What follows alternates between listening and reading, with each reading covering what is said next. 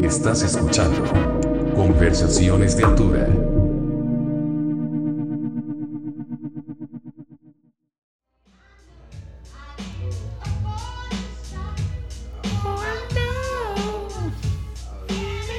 Joe, Joe, Joe, Pique. Muy buenas, ¿qué será? Noches, tardes, días, no sé cuándo escuchen Noche, ustedes ya es esto, noche, ya es noche. Bueno, noches, noches. Ah, muchas gracias por sintonizar otra, otro episodio de Conversaciones de Altura. Para darle comienzo a la segunda temporada, tenemos a un gran invitado que gracias a Lenin por hacer este gran contacto. Bueno, pues Gastón, también conocido como Longshot, también conocido como Hombre de Acero o, o Hombre de Temple de Acero. Habíamos El hombre, el hombre de la Temple de Acero, el, el Iron Grid, el... ¿Cómo se llama este actor, güey? El, el que es este... El malo de Iron Man 1. Iron Man 1, no sé. Que también es el Big Lebowski, güey. Este... No de sé de olvidar qué hablas. El actor, güey. El actor que sale en Big Lebowski, güey. John Goodman. No, no, no, no, no. El principal, el que es el Big Ah, Lebowski. eh, Marihuano de pelo largo, Sí, güey. no, Siempre sí, ubico la película. Jeff, Jeff, Jeff, Jeff Bridges, Jeff, Bridges. Jeff Bridges, actorazo. Es que él salió en la película de Temple de Acero de los de Iron Grid de los hermanos Cohen. Y me gustaría verme como que Como- de adulto como- puedo ser un Jeff Bridges promedio, güey. Ah, me ok, gustaría. Pero echando flow, ¿no? pero, pero en el rap, así smooth, un flow smooth como Jeff Bridges. A güey. huevo, porque ese güey toca el country, ¿no? Podríamos decir, podríamos agarrar justamente hay una rima entre Bridges y Bitches, güey, pero tampoco me gusta decir perra en mis canciones, así que supongo que ya fracasó todo mi plan. No, no, está bien. Dejémoslo en otra nombre de acero, entonces, por la No, es- funcionalidad de esta conversación. A huevo, a huevo. Pero está chingón. Y hombre de acero te voy a decir por qué. Y es una de las razones por la que queríamos tenerte en el programa. Porque admiramos mucho tu, tu ética de trabajo. Ah, gracias. Am- Admiramos mucho que, como dicen los, los americanos, walk, you walk the walk and talk the talk. O sea, lo que dices, lo cumples. No, no te estás viniendo con mamadas de voy a hacer esto y al final del día haces ni verga, ¿no? O sea, todo lo que te has propuesto de alguna u otra forma, ¿no?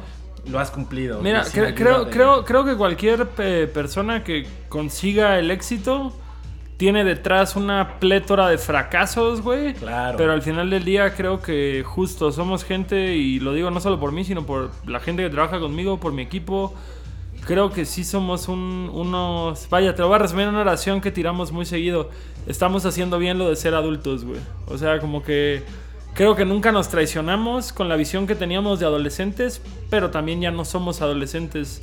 Pero estamos logrando salirnos con la nuestra en todas estas, no sé, güey, cosas que tal vez decías que iba a ser a los 19 años, que decías, cuando sea grande quiero ser así. Y también hay muchas otras que crees y dices, no, bueno, era un adolescente Claro. idiota, no sabía de lo que hablaba. Y entonces, no sé, yo estoy muy tranquilo con la persona con la que me he convertido de adulto. No, y está perfecto porque aparte siento que mucho es mucho de lo que hablas, eh, al final del día que es ser adulto, ¿no? Hay mucha presión social, ¿no? De te tienes que casar, te tienes que eh, tienes que comprar una casa, tienes que tener hijos, pero al final del día uno realmente hace lo que quiere, ¿no? Y si tú te sientes bien como estás y, y ya te sientes como un, un adulto maduro, pues está chingón, ¿no? Y Oye, la lo, tocada. lo- lo peor, lo peor de todo eso es que todas las cosas que dices que son clichés de adulto, yo sí las quiero hacer, pero mi vieja no, güey. Mi vieja no cree en el matrimonio, no quiere tener hijos. Neta. Me dice que quiere tener, que- me dice que quiere tener un chingo de perros. Este, obviamente, no sé, yo no le veo tanto la idea de comprar una casa, pero yo creo que es porque vivo en la Ciudad de México hoy en día y los precios de las casas en el DF, bueno, tanto de la renta, güey, como la adquisición de un, de un domicilio es, es este, irreal, es irreal en el DF. O sea, de que eh, yo pago una renta considerablemente barata para la colonia donde vivo. Y me acuerdo que mi mamá fue a visitarme, vio que estaban construyendo un edificio enfrente y dijo, ah, ¿por qué no checas cuánto vale un depa? Y yo, no, mamá, no manches, no, no hay forma. Y sí, güey, un departamento de piso 10, 10 millones, güey. Dices, güey, por un departamento 10 millones, güey, no mames, con eso en Cancún te compras la zona hotelera, yo creo, güey. Claro, claro. O sea, te compras un hotel. No, bueno, tanto así no, pero. Pero, Pero sí. pero es lo que dices, con un depa de la condesa acá. En provincia rentas una casa de tres pisos con alberca. Sí, sí, se han disparado los precios, ¿no? Pero regresando al tema, se me hace interesante y, y solo por aclarar, no, no me refiero que estas cosas, casarte y tener hijos esté mal, pero no es lo que no es la norma, pues no es una regla para, para tú y decir, bueno, pues yo soy adulto, ¿no? ¿Me explico? O sea, por ejemplo, tú haces lo que quieres y eso es algo de admirarse. Nadie, bueno, no nadie, pero muy pocas personas tienen, pueden decir, pues yo hago lo que quiero, que en este caso ya sea ser eh, un ilustrador o ser músico o tú con tu empresa de pizzatánicos y, tu banda, tu música, tienes a tus amigos alrededor que con los que trabajas, ¿no? Que también les das jale. Eso muy poca gente tiene como... Güey, para ser la primera vez que hablo contigo, estás muy enterado de todo lo que pasa en mi vida, güey. La neta, lo aplaudo. Buena labor de investigación, ¿eh? Pues sí, ¿no? O sea... no, pero sí, trata, pero sí, ¿no? justo, justo, justo. O sea, eh, no sé, o sea, yo hace un rato lo platicábamos detrás del... De, antes de que se encendiera este micrófono. eh, Que se incendiaran otras antes, cosas. antes de que se encendieran otras cosas junto al micrófono. Libre Eh, interpretación. Justo, te- tenemos, tenemos este espacio del diagrama de Venn en, en común de música de la capital que tanto tú como yo escuchamos o nos tocó conocer a gente de la escena y demás. Y es como que digo, güey, para mí toda esta gente tenía ápices, eh, bueno, tenía, tenía, vaya, un vasto talento. Eran bandas muy buenas, eran bandas muy talentosas.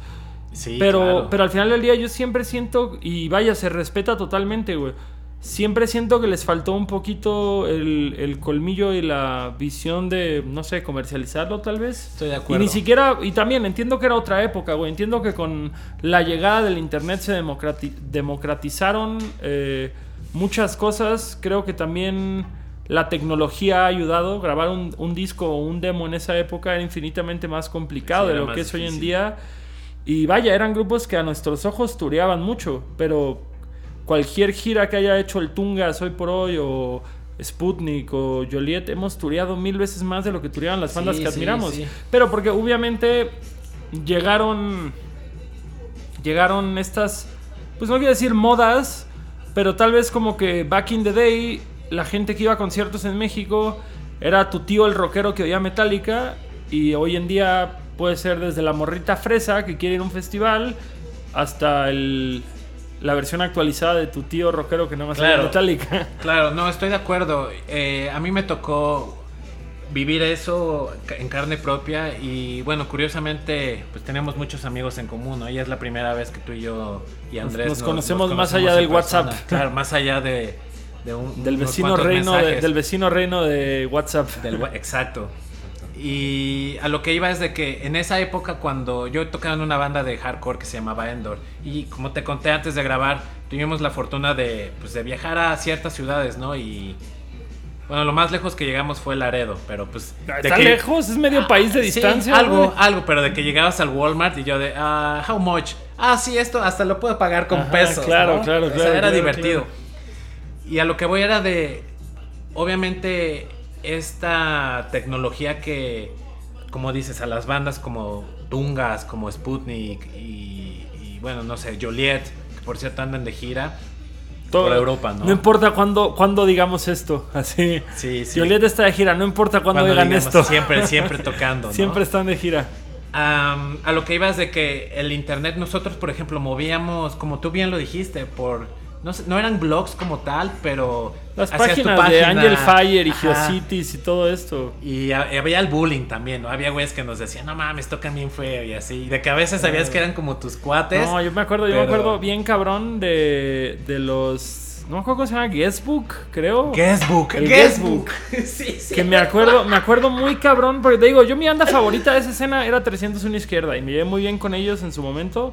Hasta hoy, pues, donde veo al Atún, donde veo al Satán, al Marmota, al Tío, con todos ellos, Al tío. a diferentes medidas tengo comunicación con ellos.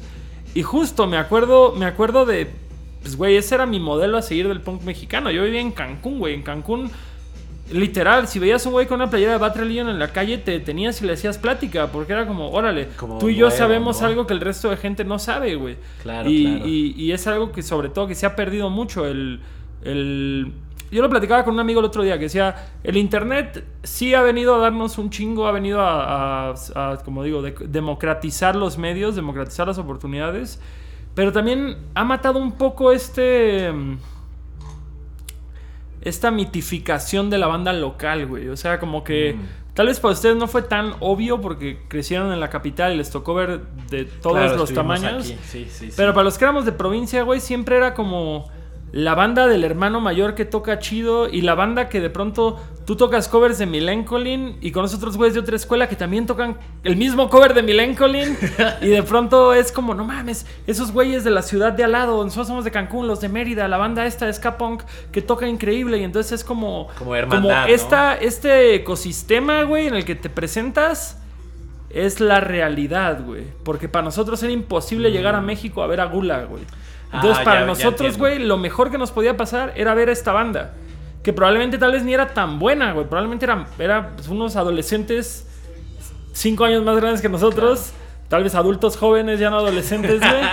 pero que tenían tatuajes. Y tú todavía vives con tus papás y tenías, tal vez, no tenías tatuajes, pero en ese lapso de tres años te habías hecho dos escondidas, güey, no sé.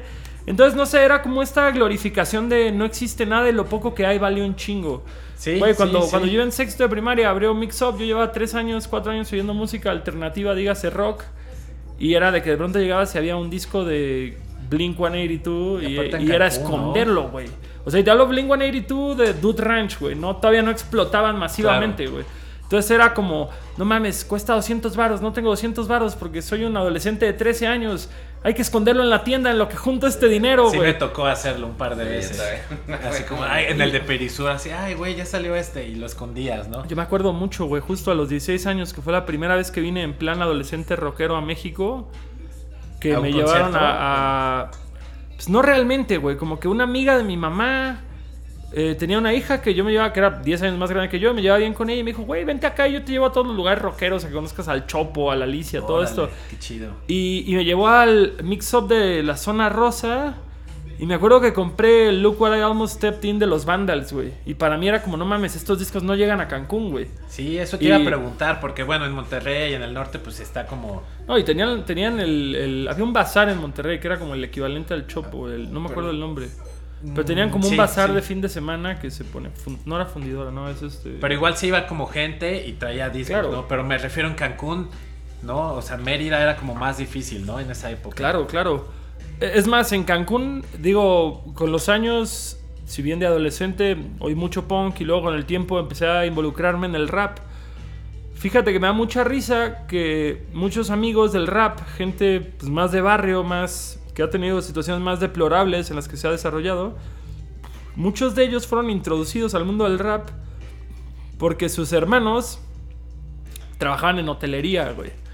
Y de pronto era como Ah, de que como, los como le tumbé, le tumbé su carpeta de discos a un gringo y la llevé a mi casa. Y entonces ahora mi hermano conoció a Redman y a Gutan y a Cypress claro, Hill. claro. O, o de mi hermano mayor es taxista y asaltó a un güey.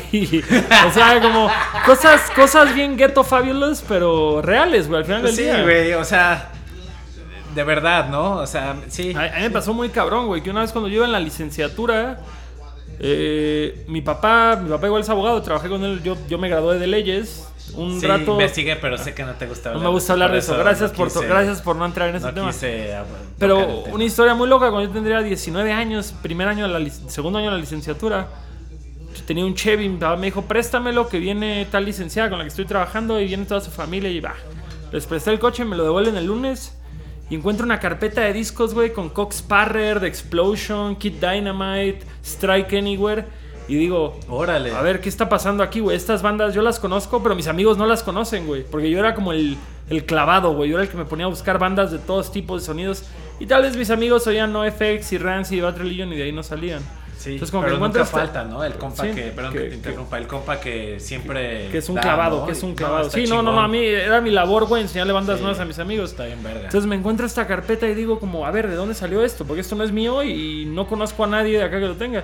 Y resulta que el hermano de la abogada pues, oía puro hardcore y punk y al pendejo se le olvidó la carpeta de discos en mi coche. Órale. Y era un güey de acá del DF, que nunca supe quién era. No dudo que sea amigo de mis amigos, pero Claro, claro, si estás oyendo sea. esto, carnal, gracias por... ¿No te acuerdas del el nombre de la mujer que trabaja Tampoco, güey, tampoco. Una licenciada, licenciada Rosaura algo, güey, pero no... sí, no pero es lo interesante, ¿no? De, de la música, eh, el cómo conecta a las personas. Claro, ¿no? claro, güey. El otro día oí la historia. ¿Te acuerdas de esta banda? Seguimos perdiendo.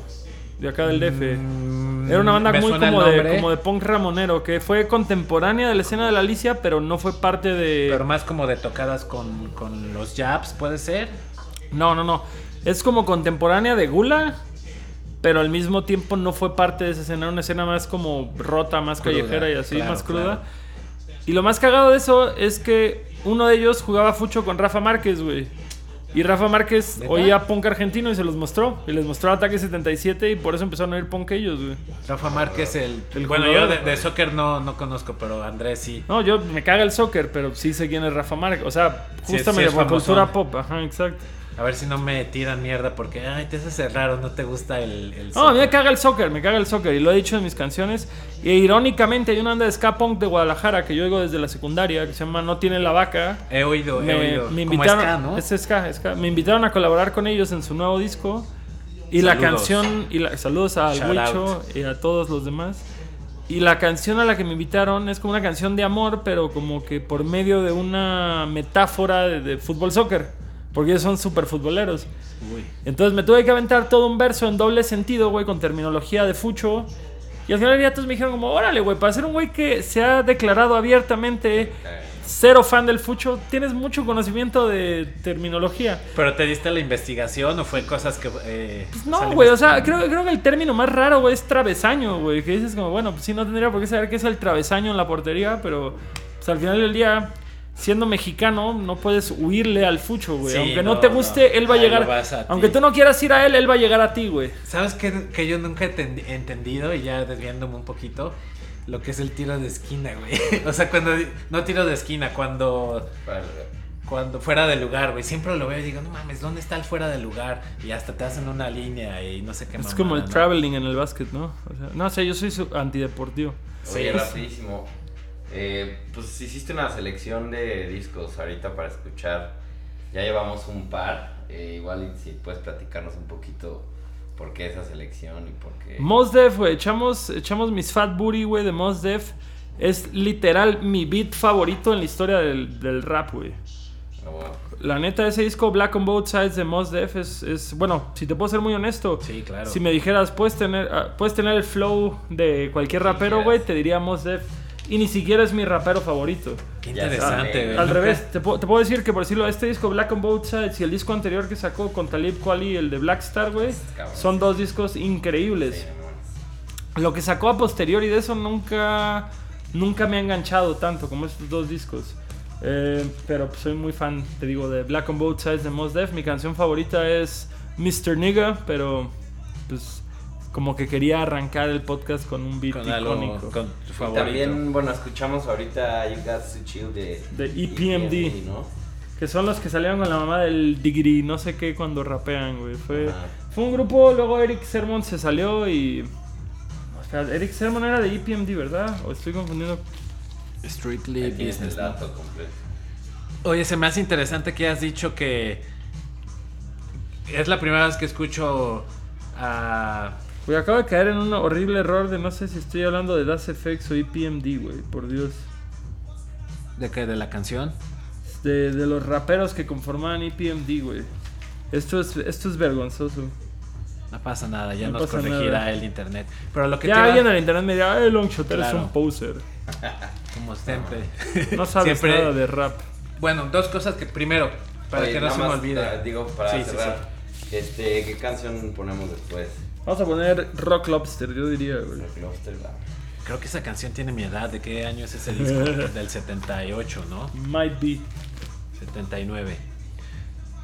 Lo que te iba a comentar es que se me hace bien interesante que hayas dicho que si te, si, no sé, si alguien te diera la oportunidad de tener el flow de alguien que hayas dicho Mos Def, porque nunca había escuchado a alguien, o sea, obviamente escuchas, no sé, un guitarrista que dice, güey, a mí me gustaría tocar como Jimi Hendrix. Claro, claro. o así, pero a, a un MC, Decir nunca como... ajá.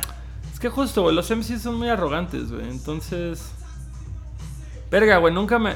No, no... Sí, güey, voy a aferrarme, güey, a que Eric Sermon estaba en EPMD, güey. Aunque se burlen de mí, güey, voy a aferrarme, güey. No, está bien. Sí, no, estoy 100% seguro que Eric Sermon está en EPMD. Regresando a lo del flow. Este. Está perdón, chido, es de las no, cosas no, que, no, es de las cosas que me carcomen, güey. Eh, eh, sí, güey, yo creo que. no tiene nada de malo. Y, y es algo, y es algo que yo he tratado de llevar a mi música. Porque justo el, el rap tiene una característica que el punk no tiene, güey, que es muy competitivo, güey. Que El es rap. muy. que el rap. El rap es muy competitivo. El rap es. Se maneja como un deporte, güey. Puedes tenerle respeto a los demás equipos, pero siempre quieres ser el número uno, güey. Y no lo veo mal, güey, la neta.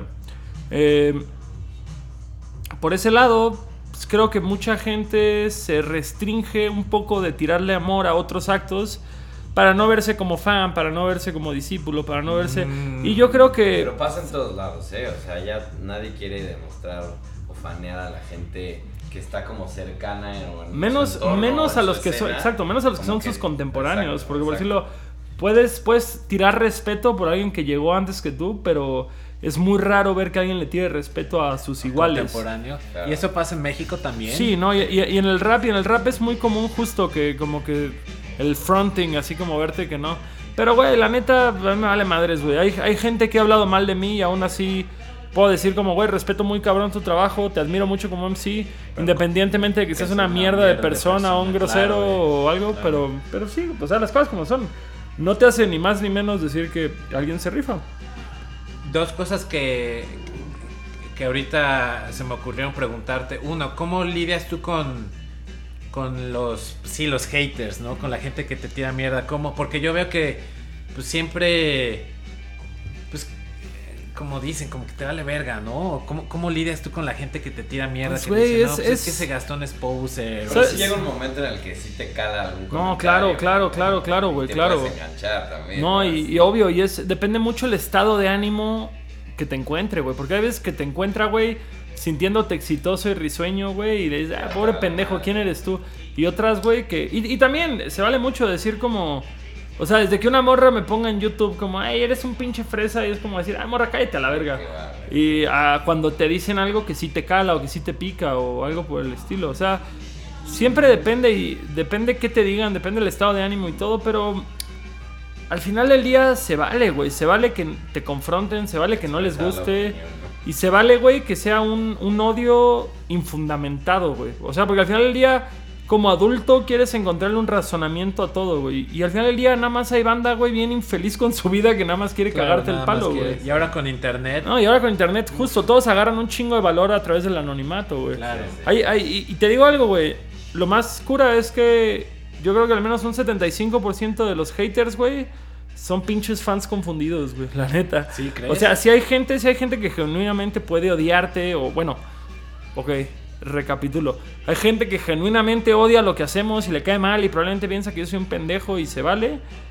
Pero hay un gran porcentaje de raza, güey, que te tira mierda, que al final del día resulta que son seguidores del proyecto. O no lo son, pero le ponen más atención. O Bueno, son seguidores incidentales, güey. O sea, de que les caga tu música personal pendiente está, de ¿no? todo lo que Es haces, güey. Sí. ¿no? Es bien... Sí, Sí, no. no. Mira, yo, yo te puedo decir que... tu tiempo era algo que te caga. Que te ¿no? caga, O sea, claro, güey. O sea, yo cuando era más morro, pues, pues era bastante hater en muchos aspectos. O sea, tengo una canción donde ataco a los Daniels, tengo una canción donde me burlo de Hello Seahorse.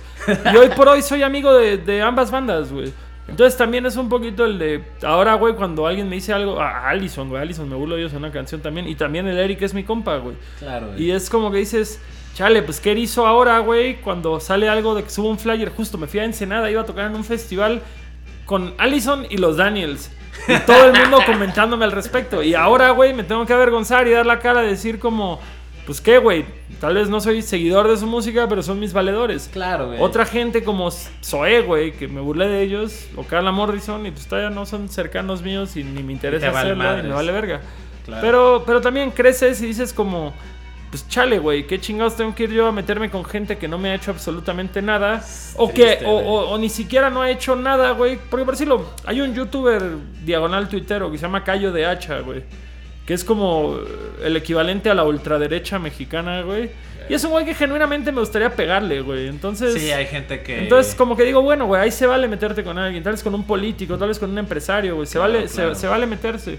Pero nada más meterte con un artista o que no te ha hecho nada, nada más porque no te gusta su música, pero que el güey, su tela moral como persona pues no, no, no cruza con la tuya, güey, pues tampoco. No, claro, güey. Tampoco O sea- se me hace cool andar jodiendo por joder, güey. Mira, yo creo mucho en, el, en la crítica constructiva, ¿no? Y hay veces que a uno, siendo, o sea, hasta como persona, que un compa te diga, güey, la estás cagando en esto. Claro, se agradece. se agra- o sea, te duele al principio y dices, no mames, no mames, no mames. Pero ya después que te tranquilizas y dices, no, pues Ah, mi amigo, el, el que- Chucho, tiene razón. Y también creo que hay formas. Sí, claro, hay formas. Pero que un güey y una morra también, porque las mujeres también echan hate, que no te Chingos. conoce como persona y te ande tirando mierda, es como vamos, o sea, Y, ¿sabes? y reiteradamente, güey, reiteradamente. Pero mira, alguien, alguien puso algo muy atinado en Twitter el otro día que fue como, no aceptes crítica constructiva de gente que no ha construido una verga. Y dices, sí, es Sí, cierto, sí, güey. o sí, sea, es es como, cierto, todos se sienten Sí, ¿tú qué has expertos, güey, exacto. Y, y vaya, güey, yo, yo he sido muy criticado últimamente, güey, porque le tiré como mucho respeto a Mon Laferte, güey, en entrevistas y así. Y al final del día digo, güey, pues tal vez yo no soy escucha de la música de Mon Laferte. Pero cuando yo empecé a tocar en el Caradura, justo los del Caradura me tiraban carrilla, que me decían que, güey, es que eres nuestro, nuestro nuevo Mon Laferte. Porque decían, esa morra antes de que pegara y fuera gigantesca, era la morra a la que le hablábamos un miércoles donde no teníamos nadie que tocara. Y era como, güey, te damos 15 pesos por persona que entre. Y se rifaba. Órale, y era la qué morra que se fletaba cabrón y demás. Y ahora que tengo amistad con gente que trabaja con ella, pues me dicen, güey, esa morra ahorita, ahorita que donde la pares te llena cualquier pinche foro, sigue siendo una morra súper chambeadora y súper enfocada y sabe a dónde va. Y digo, cámara, güey, pues tal vez yo nunca alcance un éxito así de cabrón, pero, pero respeto bien cabrón el hustle, güey, respeto bien cabrón el- Claro. el, el trabajar duro hacia tu meta, güey. Y te, y te inspira, es un chingo. Ah, cabrón, güey, Sí, cabrón. sí. O sea, porque. Porque al final del día, güey, crecimos mamando a gente como Ian Mackay de Fugazi, que decías, órale, la banda súper trabajadora, la banda súper honesta y la banda que se parte la madre más que nadie. Y dices, pues cámara, güey, esta morra no viene del punk, esta morra tal vez no, no ve de la forma negativa que nosotros el buscarse un patrocinio o trabajar con una marca o trabajar en, en un foro determinado. ¿Por qué es eso? Eso es una realidad que, que agarras con el tiempo, güey. El punk es el género con más reglas que existe, güey. Y con más limitantes y con más prejuicio para con la misma gente, güey. Sí, Justo eso te iba a de- preguntar. Pero na- nada más para, para terminar esto, sí es, es am, para terminar con este tema de los haters, se me hace como muy interesante, ¿no? Como, como la gente que tira mierda y yo he dejado de seguir amigos en Twitter porque nada más ponen pura mierda. Claro, ¿no? Y claro, no. Y lo peor de todo es cuando es gente que en el, en el plano real, güey, los admiras, los estimas, los respetas. Pero su persona de internet es como este ser Como doble moral. Que, que- ¿no? que ahí, ahí entras en una encrucijada y te empiezas a cuestionar como, órale, güey, ¿cuál es la persona real? La que yo creo que conozco o, o ahora que tiene esta plataforma para soltarse sin restricción es, güey. Y dices, bueno, pues tal vez es ambas, güey, no hay problema. Pero al final del día yo sí tengo muchos amigos que si no los he borrado por respeto a la relación, sí los he silenciado sin que se den cuenta. Claro, claro. Y, y es como decir, cámara, güey, pues, pues sí, el internet saca unos lados bien oscuros de la gente. Y eso que tú dices, no sé, no sé quién habrá escrito este Twitter de que no te quejas si no has construido ni verga, es lo que mucha gente no sabe y hablas, bueno, y en tu caso, como te dije en un principio, es por la, de las razones que queríamos tenerte. La gente se puede burlar de ti o de Mon Laferte, pero nada, o sea, no saben todo el pinche trabajo que has hecho para llegar a donde has llegado. Claro, güey, claro. Hay, hay, hay mi, rap- mi- que es fácil, ¿no? Mi rapero favorito de España, güey, tiene una frase, güey, que a mí me dejó así boquiabierto y, y la ha llevado como un, como un, este... Ah, ¿Cómo se llaman estas oraciones que repites una tras otra vez, güey? ¿La qué, Este, perdón? Como estas frases que repites constantemente, güey. Es que... ¿Cliché? No. No, no, no, es Dicho. este... No, bueno, ahorita me acuerdo del término. Eh, pero bueno, a, a lo que voy es este... eh, con mantra, como un mantra. Ah, me la ha con llevado mantra. como un mantra, güey. Usan para meditar. Este. Que decía, tendría que tirarme JC, ahí sí contesto, güey. Y es como decir, sí, güey, tendría que tirarte a alguien más verga que tú para que le des importancia a una crítica de un pinche hater, güey. Claro. O sea, es como decir, güey, cámara, güey, cuando... Porque es chistoso, la mayoría de raperos que yo respeto me han, me han extendido la mano, güey, me han echado un paro, me han tirado buen rollo. Nunca me han regalado una opinión, güey. O sea, digo, nunca me han re- regalado un halago, güey. Me han dicho, está chido esto que haces, pero estas son tus carencias. Y se agradece. Se agradece más, Y, ¿no? y te das cuenta que los güeyes que son más haters, güey, son unos pinches frustrados que nunca han logrado nada, güey. Sí, sí, sí, es, es triste eso, ¿no? Y siento que... Bueno, hace, hace rato mencionábamos que en el, en el hip hop existe como este respeto hacia los que pavimentaron el camino para que tú lo hicieras, pero no existe como este respeto, no te das este amor a tus Contemporáneos. a, a tus contemporáneos, a tus colegas, ¿no? Si lo puedes decir de esa forma. Pero veo que tú lo haces porque te he visto, la verdad es que yo no conozco mucho de la escena Nacional. pero he visto que tocas con gente como ah, se me fue el nombre. B4, disculpa. B4. Eh, perdón, se me fue el nombre de. No es Simpson a huevo. ¿Con quién tienes una canción? Eh, Sabino, Sabino, Sabino. Con mi canal Sabino, sí. Y eso está chingón, ¿no? Y te digo algo, güey. Cuando yo conocí a Sabino, Sabino no conseguía shows. Y yo lo ayudé a buquear algunos de sus primeros shows. Luego lo agarró la agencia que lo lleva ahorita y demás. Y a mí no me da vergüenza, güey, para nada, güey. Sabino, güey. Pero ¿por qué Si, debería, si en algún. no? espera. Si en algún momento él me abrió un show. No mames, ese güey ya llegó más lejos de lo que he llegado, güey. Yo. Y es algo que, que, que no me servía de nada ocultarlo. El güey ahorita está reventando la gigante. Y justo, quiero ser el güey que.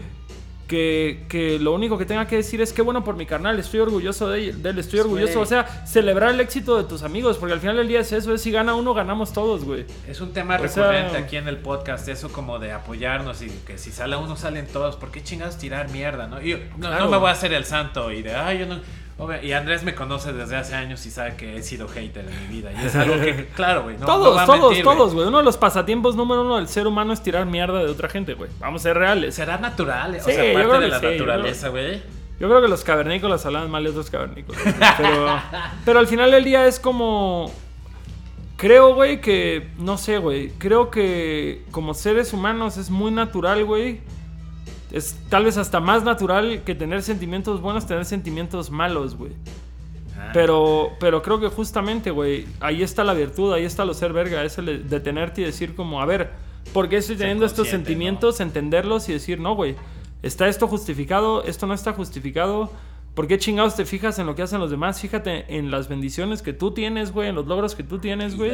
Y al final del día, pues tú enfócate a lo tuyo, güey. Y cuando tus, Eso, cuando eso, tu equipo, que cuando tu equipo triunfe, güey, cuando tus amigos triunfen, cuando tus contemporáneos triunfen, celébralo con ellos, güey, celébralo con ellos, que, se- que sepan, güey, que estuviste ahí el primer día y que vas a estar ahí el último, güey. Y, y justo, y esperemos Claro, que sea recíproco, güey. No, sabes, y aunque no lo esperes, tú. da- A mí me gusta mucho Jodorowsky. hay. No es cierto, perdón. No, está bien, me va. O sea, te- tengo la mayoría de mis amigos. Y Lenin, si escucha esto, Lenin me. Así, pinche Joel, ¿cómo no mames? Pero ese güey dice algo muy seguido y lo dice. O sea, algo, más bien, dice esto muy seguido.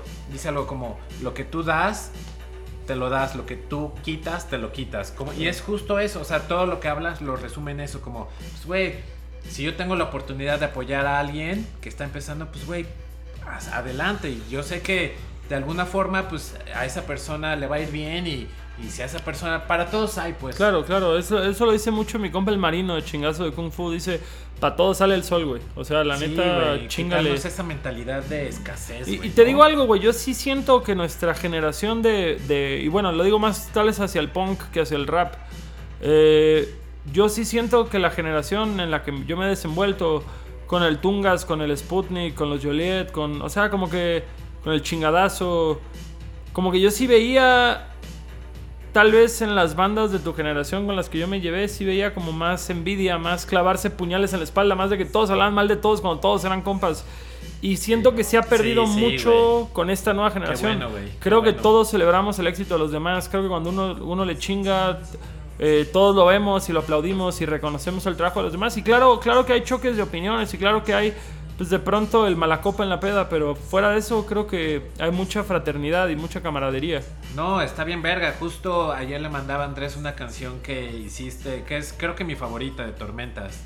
Ah, Que, bueno, claro, la del mentiroso, el... Es de las primeras que hice, el, el algo. no No el falso, el falso. El El falso. Y bueno, Norman es alguien que queremos mucho aquí en el podcast porque pues tendrá casi 20 años de, que lo conocemos. Pero a lo que iba es eso, como de que Tormentas que es totalmente diferente a lo que tú haces con Long Shot. Y ahí estás. Y está Claro, y, verga, y encantado y, y orgu- y para mí fue un honor que me invitaran, la neta. O sea, fíjate, en particular Norman, güey, para mí es un enigma, güey, porque porque yo conocí a Me Norman. río de, de amor, esas risas de amor. No, o sea, porque yo conocí a Norman, o sea, yo Sí, mi, es, amistad con Norman empezó a partir de Tormentas. Y luego me dices que tocaban que en Homer Squill. No, en- Homer Squill, pero antes en Ducto. Sí, o sea, yo lo conocí de Ducto. Pero no era o sea, más bien, más bien ya posterior, cuando conocí Tormentas, me enteré que tocaban Ducto. Pero también me enteré que tocaban Homer Squill. Y es como yo no entiendo qué hacía Norman en Homer Squill porque yo conocía a Norman de banda gritada, no de emo Ah, de adolescente emo sensible, güey. Vestido, vestido de blanco con corbata. Como que para mí es como. Como si conocieras a Manolín ahorita que canta en Dolores y te ponen Allison. Y dices como, Sí, verga, sí. güey, qué pedo que son la misma persona, güey. O sea, no entiendo, no entiendo este. Y bueno, y digo, yo tocaba en anda que se llama Niños Feos, que era como punk todo gritado. Y si le pones eso a alguien que me conoce del rap, no va a entender. Todos hemos pasado por varias etapas, se vale, se llama crecer. No, claro, pero. eh, Pero, pero eh, justo, yo conozco, razón. yo conozco a Norman Tormentas, güey. Y me pones este otro pedo vestido de blanco, corbata, vive latino. Y digo como, a ver, güey, aquí hay algo que no estoy viendo, güey. Y, y fíjate, hace, hace, hace, amor, hace güey. poco terminé en un festival en Las Vegas con Norman. Y nada más reiteré lo que ya sabía. Qué cabrón tan agradable, güey. Ah, Qué sí, persona es un tan... amor, güey. Es, un, es una. O sea, es como, es como que, de como Dios, que después de ese festival dije, órale, güey, voy a hacer una de- decisión consciente por beber más con Norman, porque es un güey bien agradable, güey. Sí, sí, sí, sí, sí. Sí, ese güey es a todo dar. Y bueno, ahora me gustaría hablar de. Hablabas.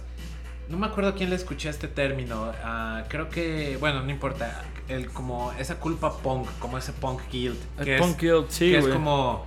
Eres punk, tocas en una banda de punk, entonces no puedes tener patrocinadores, no puedes. Güey, la neta es, es algo que, que creo que he platicado con mucha gente y que todos corrobora, concordamos en diferentes niveles. Y es como el punk es una gran escuela, pero un pésimo trabajo. O sea, creo que, creo que el punk para educarte, prepararte y darte una visión de las cosas, güey. S- Puedes decir como el punk es una gran novia, pero una pésima esposa, güey. No sé. Mm, O sea, como, como le agradezco mucho porque al final del día, güey, por oír bandas, por leer fanzines, por involucrarme en esa escena, aprendí mucho, aprendí a creer en mí, aprendí a, a no esperar a que llegue alguien a hacer algo por mí o a, o a hacerlo por mí, sino hacerlo yo mismo y encontrar la forma de que funcione. Pero también, no sé, güey, hay, hay demasiados... Eso que decía, reglas. Sí, demasiadas reglas, demasiada política, demasiado juicio, prejuicio. eh, y al Es final del día hay una, hay una contradicción bien cabrona que, que yo creo que envuelve tanto al punk como al hip hop. Y es que los raperos siempre hablan de ser más ricos de lo que son y los punks siempre se pintan más rotos Pobres de lo que son, güey. Sí, la la vasta mayoría del punk Créeme mexicano, güey, es clase media, clase media alta, Sí, clase sí. media con oportunidades. Algunos, güey, son de papás ricos, güey. O sea, Sí, y, sí. y sí, claro que hay un sector marginado, pero, pero al final del día no tanto como, como tal vez en los 70s cuando arrancó, güey. Y entonces es como que se crean todas estas, este...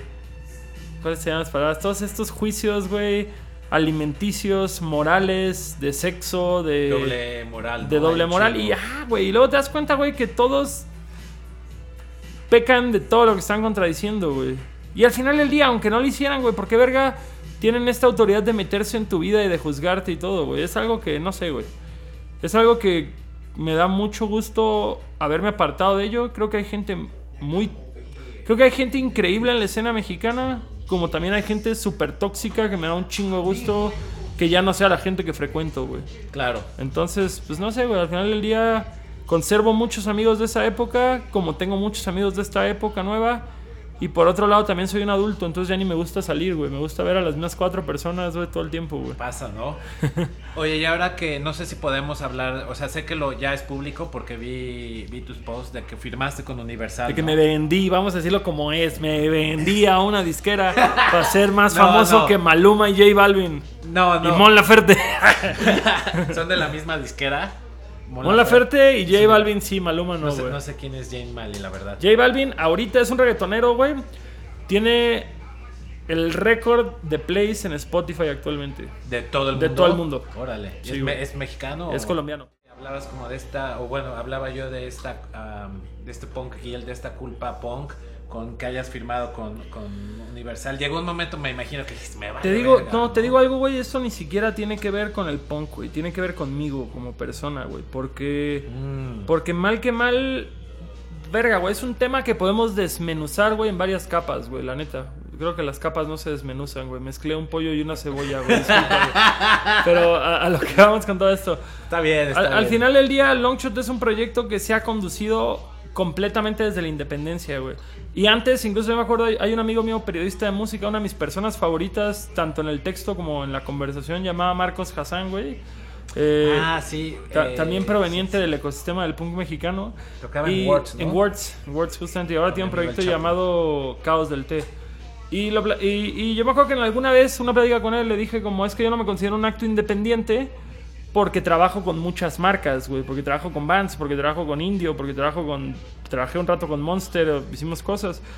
Entonces, bueno, güey, cuando existe una presencia corporativa, se pierde mucho del manifiesto independiente. Ahora bien, ahora que firmé con una disquera me doy cuenta que, que, que, pues, tal vez para las bandas este, que pregonan el DIY como si fuera el estandarte religión, de la Virgen claro. de Guadalupe, güey, pues probablemente sí, güey, como si fuera Miguel Hidalgo ahí con su, con su estandarte. Claro, claro. Pero para los términos reales, güey, yo ahora lo veo y digo como, pues no, sí, sí era una banda independiente, porque al final del día yo tenía la última palabra de todo. O sea, una, una disquera, una, digo, una marca podía decirme, haz esto o no hagas esto, y al final del día yo tenía el control de mandarlos a la Claro, verga o claro. aceptar que hacía o que no. Ahora con una disquera...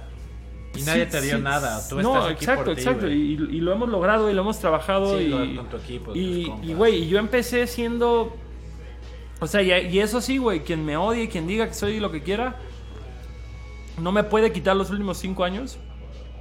Como decir, yo fui el güey que tuve que caminar en puto metro la raza, cruzando su pinche planetario horrible, güey, con una bolsa de merchandise, güey, del tamaño de mi torso, de mi cadera a mi cabeza, güey. Eh, saltando de un metro a otro para llegar a mi casa a empaquetar cosas y mandarlas por correo. Teniendo cuatro shows esa semana, güey, donde no tenía hotel y me tenía que dormir en un sofá y me iban a pagar mil pesos por tocar, güey. O sea, y tenía que estar 12 horas en autobuses cada noche. O sea, al final del día, yo sí me puse la chinga Claro, que güey. muchas bandas no se han puesto. Y obviamente tuve la visión comercial para poder ir creciéndolo, la disciplina, la estructura, no sé, güey, in- industrializada para poder sistematizarlo. Y ahorita tengo una persona que le paga un sueldo mensual que vive de eso, güey, para dedicarse al merchandise. Tengo un manager, tengo un booker, tengo un DJ. Cuando antes yo me iba, mi primer gira fue con un iPod, güey. Con un iPod tirando los beats desde ahí, güey. A veces desde mi celular. Y era de, ahora voy a tocar esta rola. Y sonaba el clicker del, del iPod. De clac, clac, clac, clac, clac, clac, clac, clac, clac.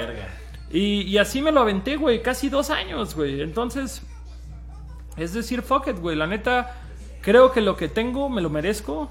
Claro, güey. Creo que hay grupos que no le han chingado Como debería. la mitad de lo que yo le he chingado y tienen un chingo más. Y al final del día, pues yo no puedo juzgarlos, güey. O sea, no puedo juzgar que esos güeyes hagan música eh, que tiene más audiencia y hayan sabido jugar sus cartas de una forma más comercial.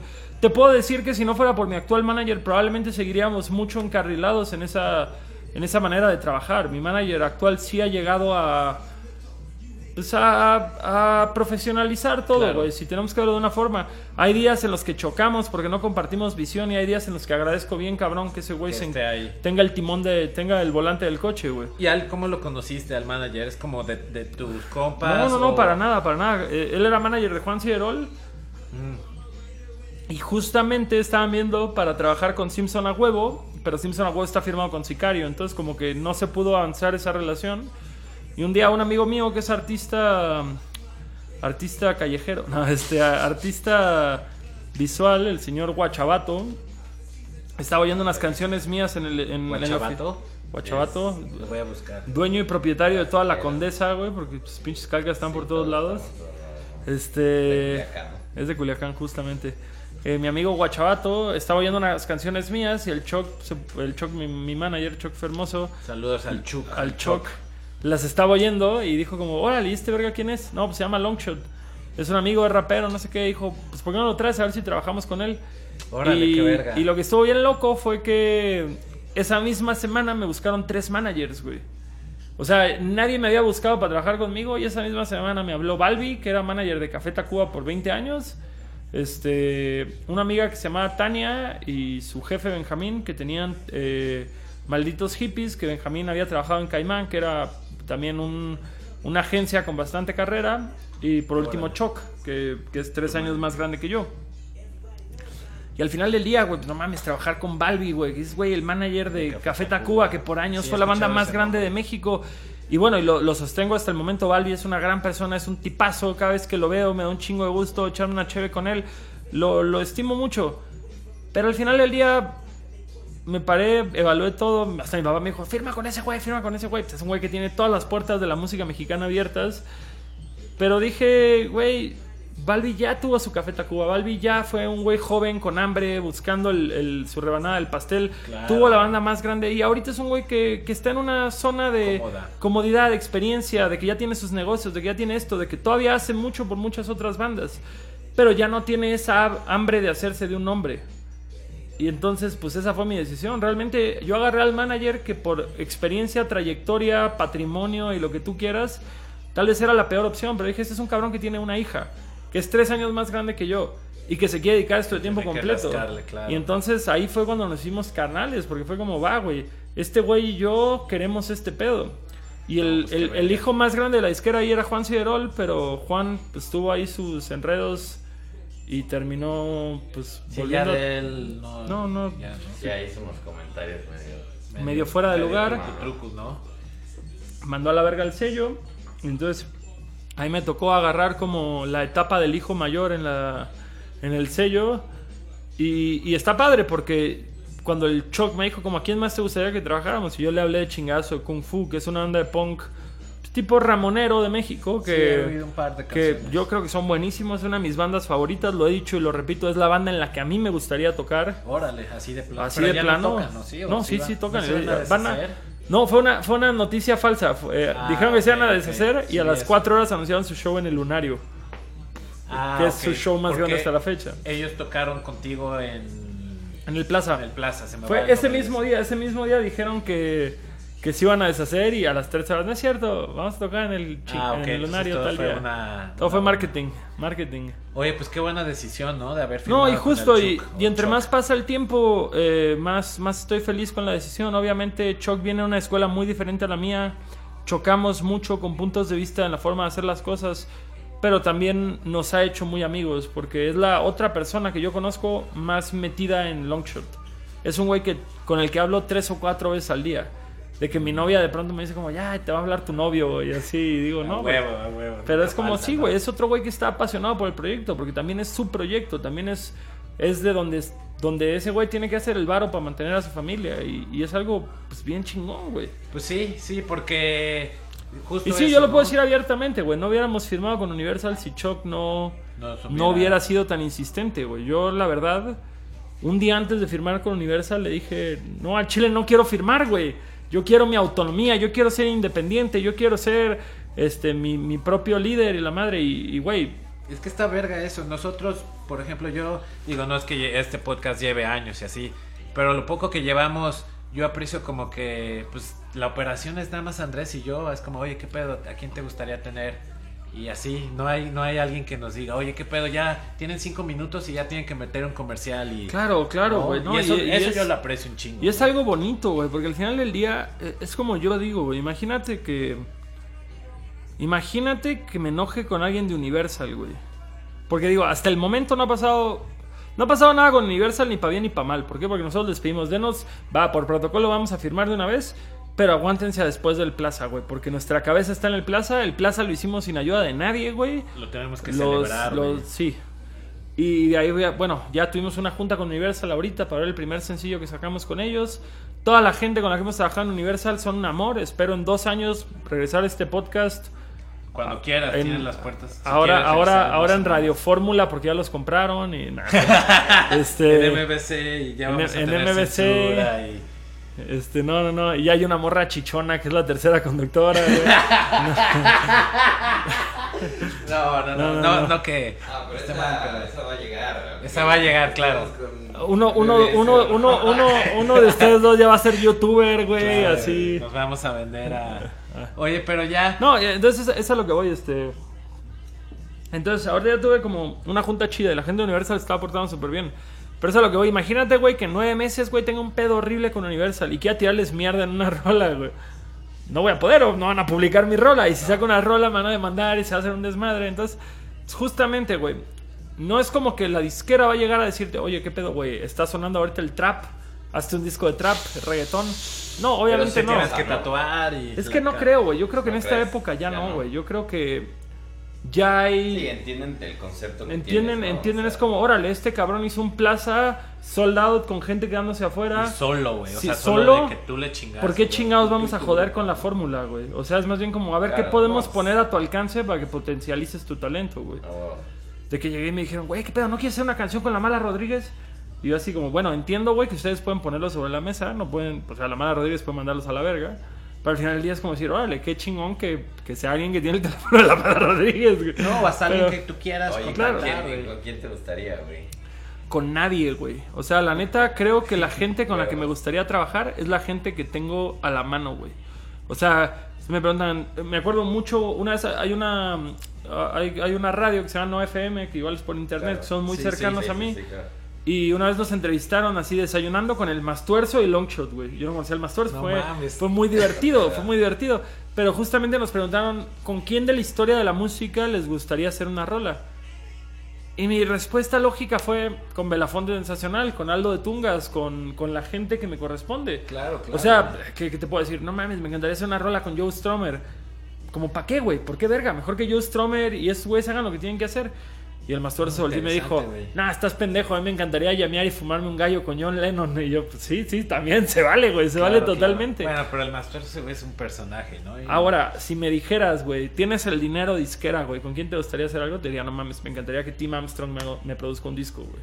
Pero sí, claro, es- eso es es diferente, ¿no? sí. Claro. Porque es como decir... es quality, ¿no? No, y, y es lo que digo, güey. O sea, una disquera te da un presupuesto para hacer un disco, güey. Te dice, órale, güey, tienes toda esta feria ¿Cómo lo vas a hacer, no? to- Ok, para hacer tu disco. Y luego yo digo como, güey, mi discografía entera no me ha costado 30 mil pesos, güey. Claro. O sea, todo se hizo con un micro, en una consola, en una computadora. O sea, yo soy el rey del roto. Yo soy el rey de estirar un presupuesto, güey.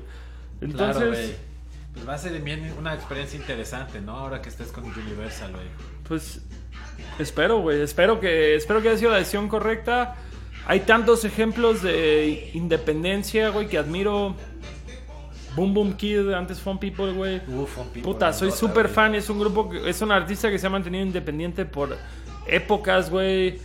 Hay raperos, Array, The Rugged Man, eh, Atmosphere, Aesop Rock, un chingo, güey, que, que se han mantenido independientes, güey. Y es cuando dices, chale, güey. Obviamente ahí está culpa de decir como, chale, güey. Y, y- y me lo dijo un amigo, me dijo, güey, tú sigues haciendo las mismas letras que haces. O sea, no sientas que porque firmaste con una disquera ya no eres la persona que, que eres. No, Y obviamente, contrario, y obviamente hay una culpa, güey. Hay una culpa, porque al final del día yo nunca ambicioné estar en una disquera, nunca fue mi meta, güey. Pero culpa de qué? Pues, de justamente decir como. Me vendí. eh, pues, pues no, no me vendí, güey. Es más bien como.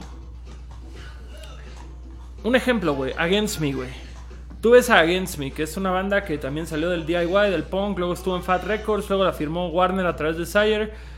Y es una banda que te das cuenta que sus videos de los discos en Warner tienen, no sé, güey, 5 millones de views, güey. Y ahora que son independientes y acaban de hacer el segundo mejor disco de su carrera, que para mí el primer, el disco, el mejor disco de su carrera, lo hicieron en Fat Records, no, ni siquiera en No Idea Records, este, acaban de hacer el segundo mejor disco en su carrera de 7 discos El último, y el penúltimo. Y tiene 300 mil plays el video. Yo como grupo independiente tengo más views de los que tiene Against Me en un video, güey. Y entonces es cuando dices como, órale, güey. Pues sí, la disquera lo ve como un negocio. Tiene presupuesto de marketing, tiene presupuesto de esto. Y entonces es cuando, cuando deja de ser real, güey, la respuesta que el público muestra hacia ti. Porque pueden ponerte, güey, en todos lados. Pueden meter un presupuesto, güey, para que estés presente en todos los lugares. Y, y obviamente estés como en el ojo del público. Y eso, pues no ¿Te sé, se, se me hace, se me hace que no es que no es una respuesta real, güey. Que al final del día es, es lo mismo que haber estado en MTV, güey. En MTV, en la época de oro de MTV, era como, órale, vas a estar en los ojos de toda la gente, porque este es el único canal para ver música. Pero me gusta ver mis números orgánicos, me gusta ver como, órale, cuánta Realmente, ¿quién gente te me escuchó? conoce, quién me escucha, quién llegó aquí porque le gustó y no quién tuvo que ver mi canción nueve veces un día y ahora es fan de mi proyecto por esto. Y que cuando me quites ese apoyo de disquera grande, voy a volver a Ah. encogerme, güey. Pues, O sea, ya son, ya son cosas de medirse No, o sea- la verga, güey, realmente. o sea, está chingón que veas eso, pero yo creo que con el tiempo que llevas y me atrevo a decir, con el poco tiempo que llevas, ya has llenado, y, y- y hemos tocado este tema varias veces, ya, ya hemos, ah, perdón, eh, el que hayas tú llenado el, Plaza. bueno, primero el, Lunario. el lunario y el, luego el plaza, eso ya te dice de, oye, pues ya tengo mis fans, ¿no? Claro, ¿no? Y, y- saber trabajarlo. Y, y yo creo que somos un proyecto que cuida mucho a sus fans, güey. Regresando al tema de Sabino, güey. O sea, yo. Yo veo totalmente lógico que Sabino firme con una disquera. Porque Sabino es un güey que tiene súper aterrizado el, el lado pop de su proyecto. Tiene unos coros gigantescos, güey. Tiene unas letras que las morritas, güey, se vuelven locas, güey. Que es, es un pedo súper general. Eh, yo siento que mi música es más de nicho, güey. Yo no siento que mi música sea tan, tan universal. claro, claro. Yo siento que, que va a haber un güey que es muy fan de Rancid, güey. y Va a haber un sample de Rancid en una rola mía y lo va a apreciar. Voy a mencionar, no sé, güey, una peli, una peli de terror ochentera y, y le va a mamar, güey. Pero la vasta mayoría lo va a oír y no va a entender a qué viene esa referencia, güey. Entonces, Ah, siento, siento que no tenemos un lugar en el mainstream, güey. Obviamente creo que una disquera puede hacer un chingo por nosotros. Claro. Pero yo no creo que tengamos. Y vaya, güey, también. Esto parte a partir de que. Parte a partir, perdón la redundancia. Esto parte, güey, de mis complejos de adolescente gordo, que de, de niño gordo que escogían de último en el fucho, no sé, güey. Que siempre veo todo con, con una autoestima baja, quizá. Pero yo no, yo no me veo, güey, llegando a esas capacidades. Yo no me veo llegando a ser un artista mainstream, lo que una disquera busca. Ojalá esté equivocado, güey. Pues sí. Ojalá esté equivocado y ojalá si haya un, un lugar Claro. para mí ahí con los grandes, güey. No, pero... seguro, güey. Digo, pues ya has hecho muchas cosas, ¿no? Y eso. Y, y esa es otra cosa de trabajar con una disquera, güey. O sea, como que al final del día yo puedo sacar una canción mala, otra canción mala, otra canción mala y una canción buena y no hay repercusión.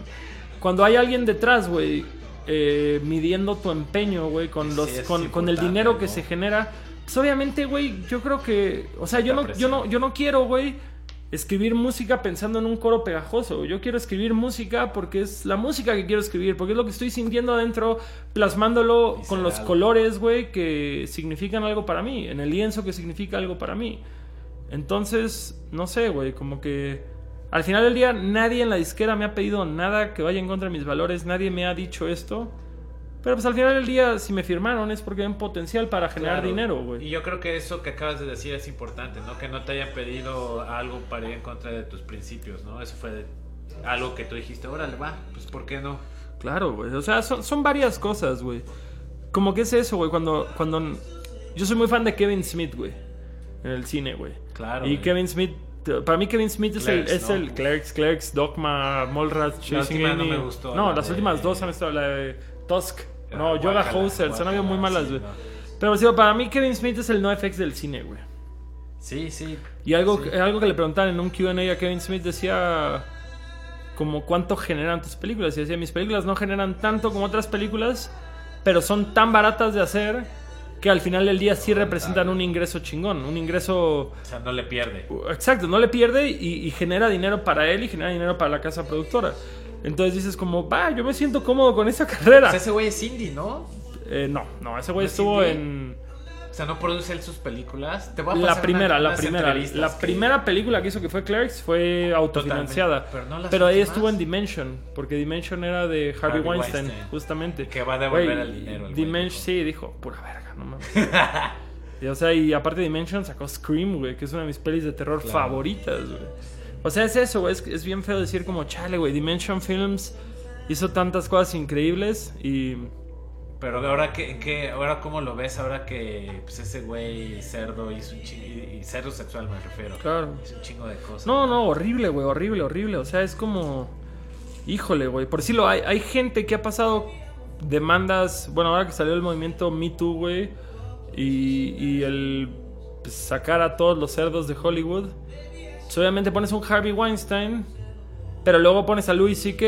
Y luego todavía pones a Aziz Ansari. Y dices como, bueno, es, no, no puede ser equiparable. No, no, güey, eso de Luis O CK sea, a mí lo de Louis C.K., güey, lo de Louis C.K., yo hasta la fecha defiendo a Louis C.K. dentro de todas esas situaciones Sí, que se le acusan. Y tengo amigas feministas que me han dicho que estoy pendejo por decirlo. Pero al final del día es como decir, bueno, no quiero entrar en detalles de esto. Quien quiera tener un debate del tema de Louis C.K. conmigo, arroba LNGCHT en Twitter, podemos tenerlo. Aquí lo podemos Pero hacer o- o, podemos hacer una segunda edición de Gastón luchando defendiendo a, a Luis Sigue. Y luego, güey, lo que pasó con Aziz Ansari, güey. Sí, eso también. Eso es una ridiculez, güey. Eso es una ridiculez, güey. Sí, sí, este. sí. Lo de Luis y a mí se me hace una. Kevin Spacey, güey. Kevin Spacey es un actor que yo respeto un chingo como actor.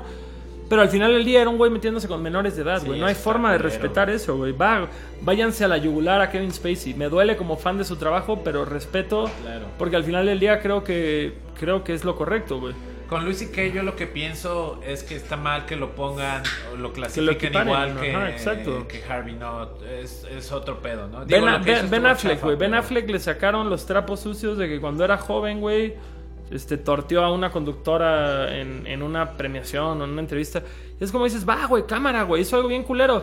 Pero también fue hace 20 años, güey. O sea, también era un morrito de veintitantos años en una época donde, donde, bueno, era un morrito, güey, de veintitantos años siendo irresponsable. Y claro, Claro, que güey. está mal, y claro que no deberían pasar esas cosas. Y qué bueno que existe esa conciencia. Pero pues no puedes, bueno, yo siento, güey, que no puedes equiparar a una persona por un delito menor que hizo hace más de Ay, dos décadas. Y eso, ¿sabes qué es la- lo que está pasando mucho? Que ya ve- Y, y por otro lado, güey, tienes este lado feminista de decir como, güey, pues...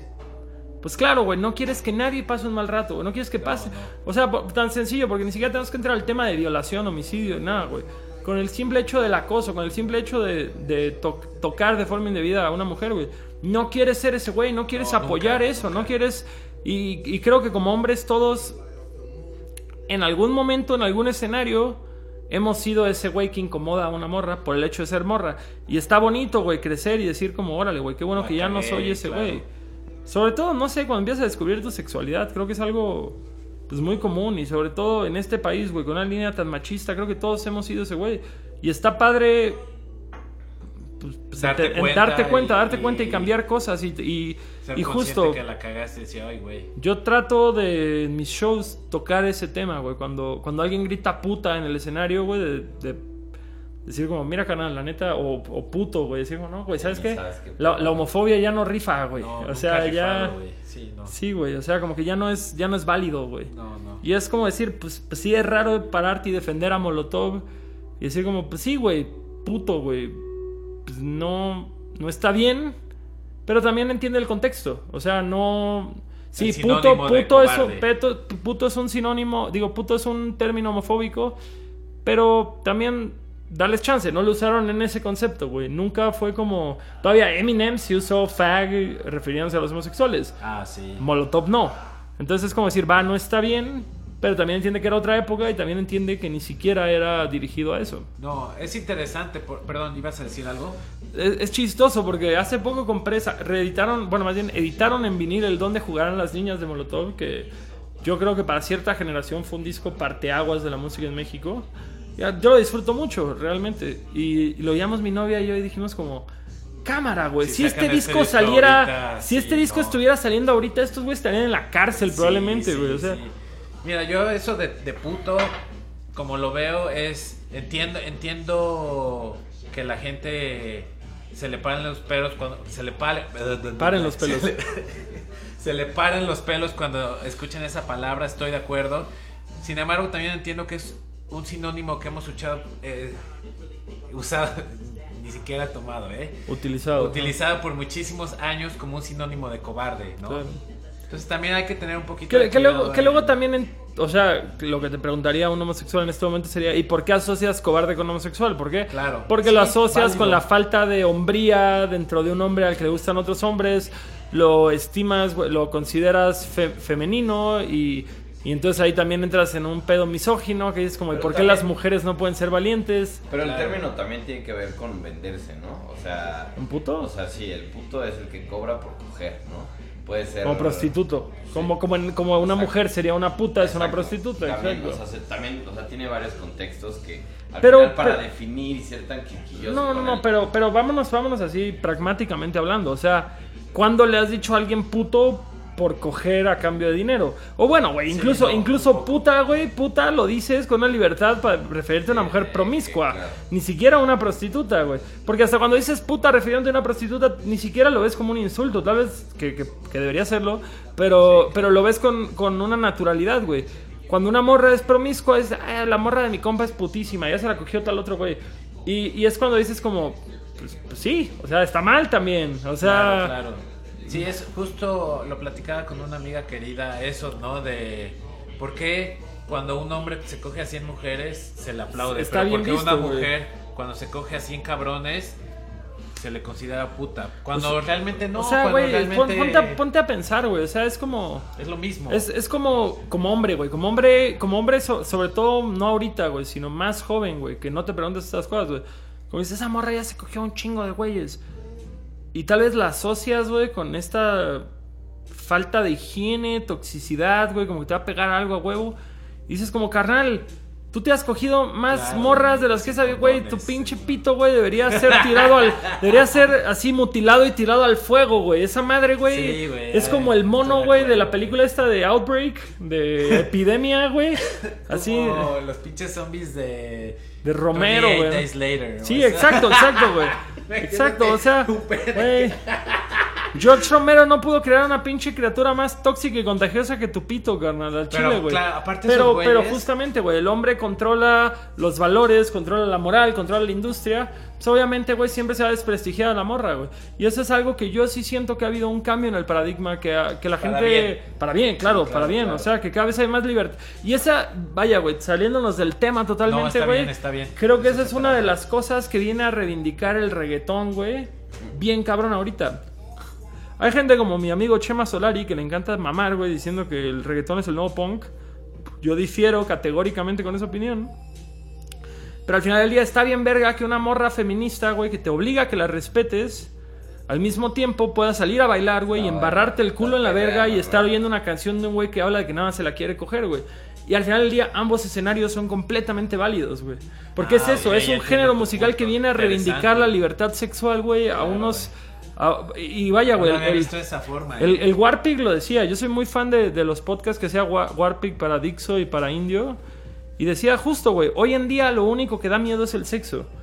O sea, las drogas, el alcohol, la violencia, güey, todo se ha esparcido, güey. El sexo sigue siendo la única cosa, güey, que indigna a una sociedad Sí, profundamente católica, güey.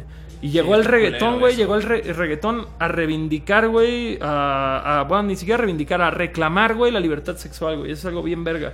Eso es algo que ni siquiera Woodstock logró, güey. O sea, Sí, yo creo que en sí, el sí. caso de reggaetón eh, viene de, pues, del Caribe, como de esa zona que es... pues, Latinoamérica, tierra- Latinoamérica, güey. Sí, sí, pero me refiero a la bueno, Puerto región- Rico, Puerto Rico no es Latinoamérica, perdón. Son latinos, pero es anglosajón. A la región del Caribe, que, o sea, si tú ves, o sea, cómo expresan su sexualidad los cubanos, los puertorriqueños, los dominicanos, o sea, tienen un concepto del sexo totalmente Más libre- más libre que el que al nosotros que tenemos. en México, que Claro. somos lo más Mucho. mucho. de la verga, ¿no? O sea, Mucho doble de moral, güey. Mucho doble de moral. toda Latinoamérica, en México, o sea, igual se ha ido, ha ido cambiando poco a poco, pero el concepto del sexo que tienen en, en, en el Caribe es otra cosa. Mira, a mí-. O a sea, mí es no me- natural a- y lo hablas con tu abuelita y lo hablas con el. A mí no me tío, consta, a mí no me consta, a mí no me consta en otros países, güey, pero por decirlo, yo crecí rodeado de muchos cubanos, güey.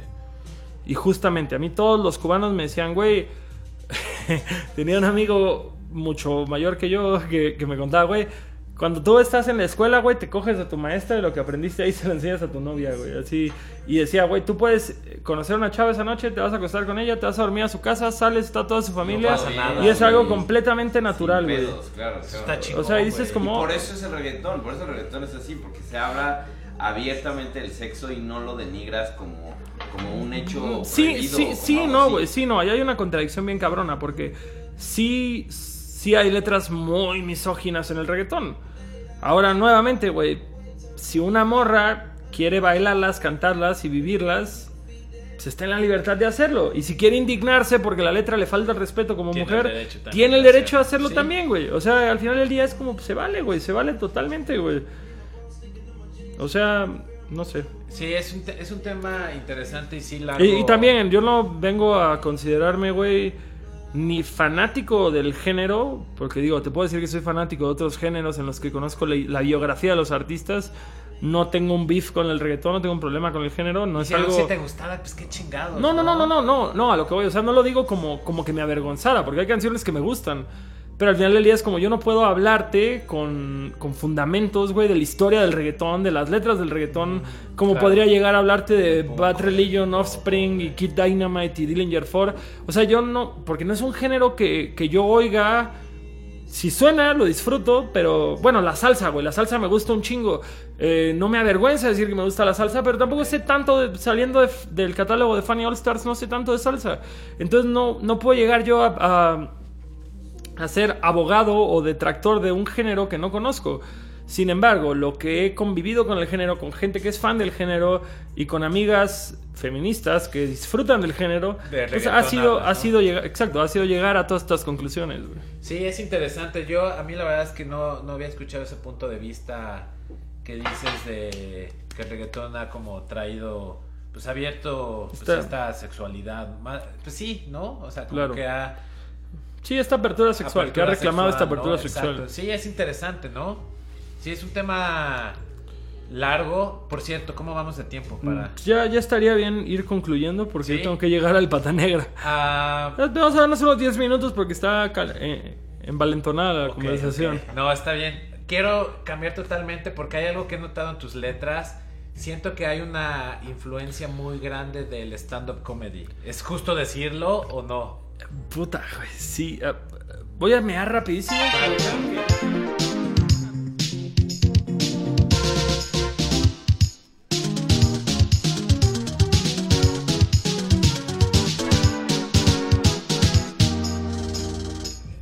Va, retomamos. Que Sí, decías que, que- retomamos y bueno, regreso.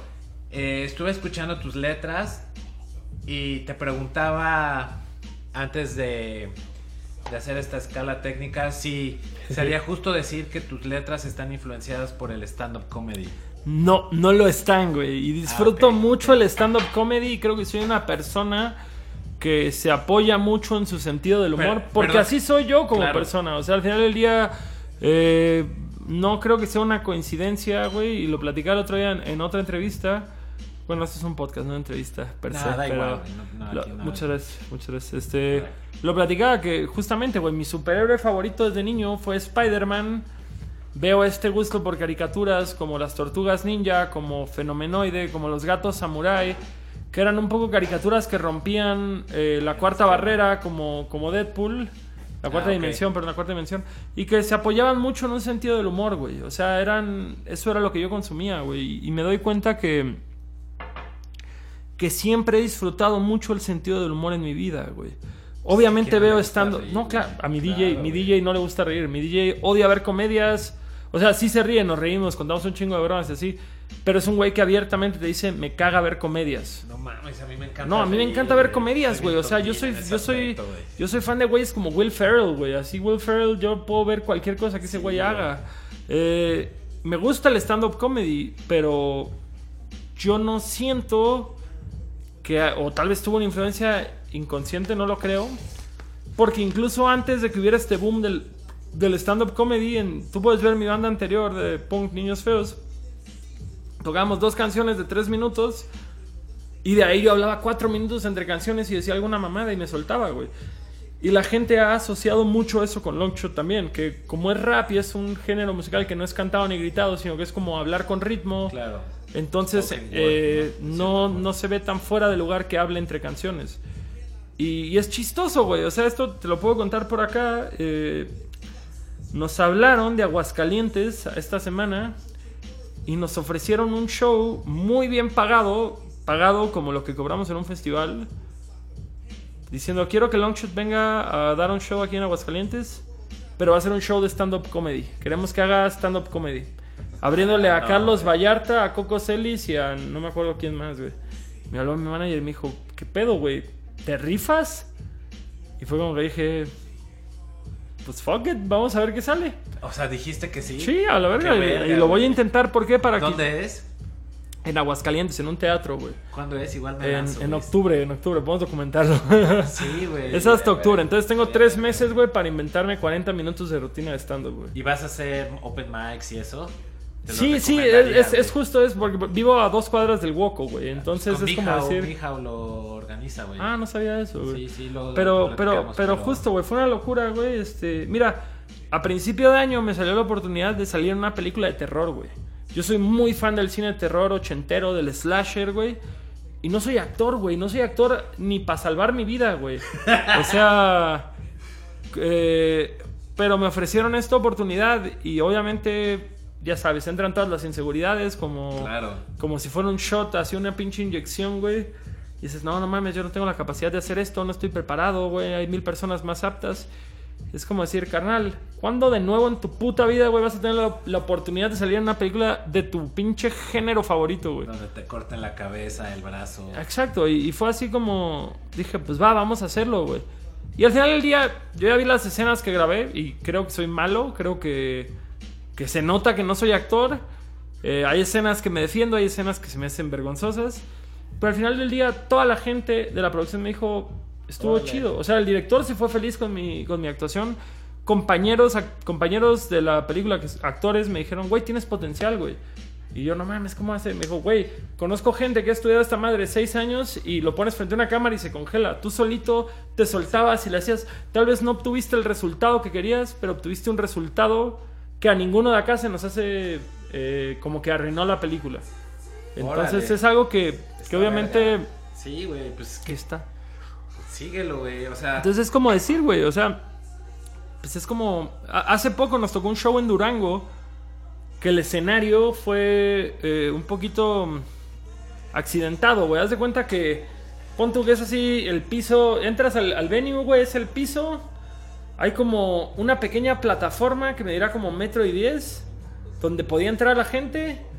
Otros, no sé, 80 centímetros el escenario. Y un metro arriba del escenario, otro piso, güey. Entonces, el escenario quedaba suspendido entre tres pisos de cierta forma, güey. Y entonces es como que, como que dijimos, la la neta está muy incómodo este pedo para dar un nuestro show. Entonces les propongo, y aparte era domingo, sí fue gente, pero no fue tanta gente. Entonces dijimos, va, güey, vamos a hacer esto más divertido, güey. Vamos a tocar dos canciones y voy a contar una anécdota de todas las veces que he venido a Durango, güey. Y justo hicimos eso, y fue como un show de stand-up, solo que sin que fuera música, escrito. Claro. Y la gente se cagaba de risa, güey. Se, se volvía loca, güey. Todo el mundo reía, güey. Y nadie se quejó del show. Entonces cuando mi manager me dijo, pues yo sí te veo haciendo esta madre. Hace poco, la semana pasada grabé, grabé un capítulo con Fran Evia y con Alex Fernández, que son dos comediantes que se dedican a eso de manera profesional.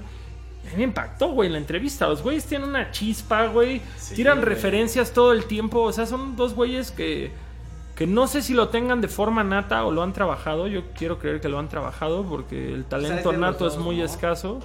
Pero me impresioné, güey. Salí así impactado. Dije, órale, güey, estos güeyes son unos. Son unas, son unas baterías, güey. Así no paran de soltar, güey, la neta. Eh, Y te anima y, eso. y no, y, y justo al revés, lejos de animarme, me hacen ver mis carencias, güey. Y es como, va, va, va, va. Ok, yo no estoy al nivel de estos güeyes, pero puedo estarlo si le echo ganas, güey. Al final del día. La mentalidad, ¿no? Es como decir. Bueno, güey, si me dices ahorita. ¿Qué pedo, Longshot? Tenemos esta oportunidad para que juegues un partido de fútbol con tal, güey. Te voy a decir como. Ni de pedo, güey. No mames a la verga, jamás haría eso. Ni aunque jugara el Kikín Fonseca con el Chicharito, güey. Y Neymar tirado en el piso dando vueltas, güey. Me interesaría hacerlo. ¿Por qué? Porque me caga el soccer, güey. Ahora, tal vez mi vocación en la vida no es ser comediante y mi vocación en la vida no es ser actor. Pero definitivamente son cosas que consumo y que me maman, güey. Tener la oportunidad de hacer esto y aparte que me den paguen. que me paguen, güey, por hacer cosas a las que no me dedico, güey. Pues es pues, a la No, mierda, güey. O sea, güey, es una oportunidad, güey. Es, es algo.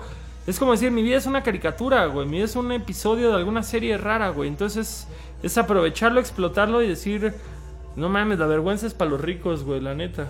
O sea, sí, sí, sí, güey. Yo admiro mucho eso en las personas, güey. Am, desde mi mamá hasta gente como tú que te acabo de conocer. Es algo que yo admiro, güey. Y que trato de implementar en mi vida al día al día, güey. Pues, mira, se va a ir muy cliché, güey.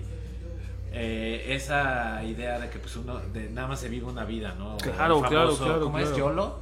YOLO, you only live once. Es, es, pues, güey, neta, ¿no? Y te si digo no algo, güey. Te hacer, digo güey. algo. Nada es tan malo como tú te lo imaginas, güey. Sí, güey. Siempre va a ser peor en tu cabeza, güey. Claro, güey. Y claro. al final del día, si haces el ridículo, ten la capacidad de reírte de ti mismo. Porque si Eso, no, güey. es como dicen, aprende a reírte de ti mismo, te estás perdiendo una gran broma, güey. Entonces Eso es es eso, güey. La neta. Eso es clave de esas reglas ah, de oro de la vida, ¿no?